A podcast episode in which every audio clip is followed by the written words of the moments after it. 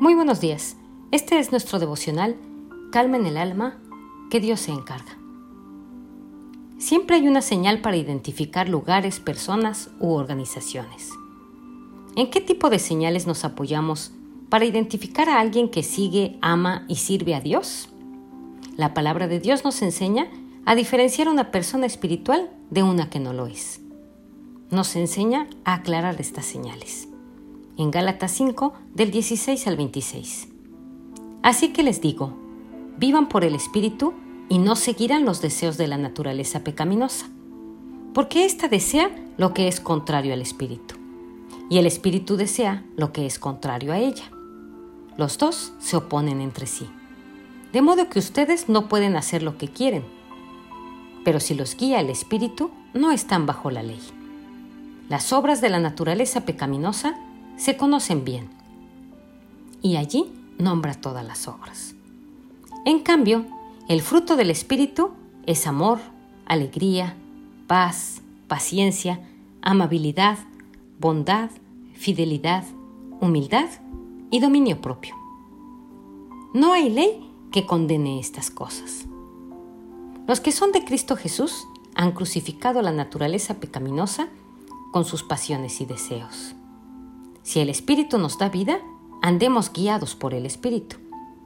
No dejemos que la vanidad nos lleve a irritarnos y a envidiarnos unos a otros. Aquí estamos viendo cuáles son las señales de alguien que vive una vida espiritual clara, creciente y madura. El corazón obediente busca fortalecer una relación profunda con Dios y confianza. Además, quiere conocimiento, es fiel y se relaciona bien con la autoridad. Para desarrollar una vida espiritual, el camino de la obediencia es fundamental. Si dirigimos nuestra mirada a Cristo, veremos el mayor ejemplo de obediencia que podemos tener delante de nosotros. Lee esto con calma y escúchalo con calma.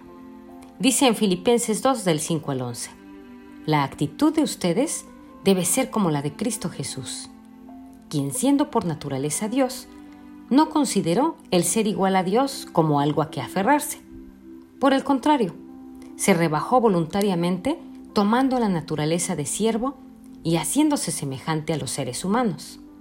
Y al manifestarse como hombre, se humilló a sí mismo y se hizo obediente hasta la muerte y muerte de cruz.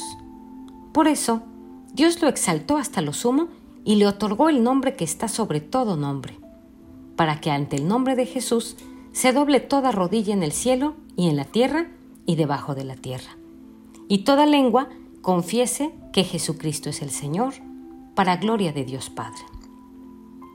Hay una canción de Jesús Adrián Romero basado en esta cita, que te la comparto. Es interesante llevar este texto a mi vida cotidiana.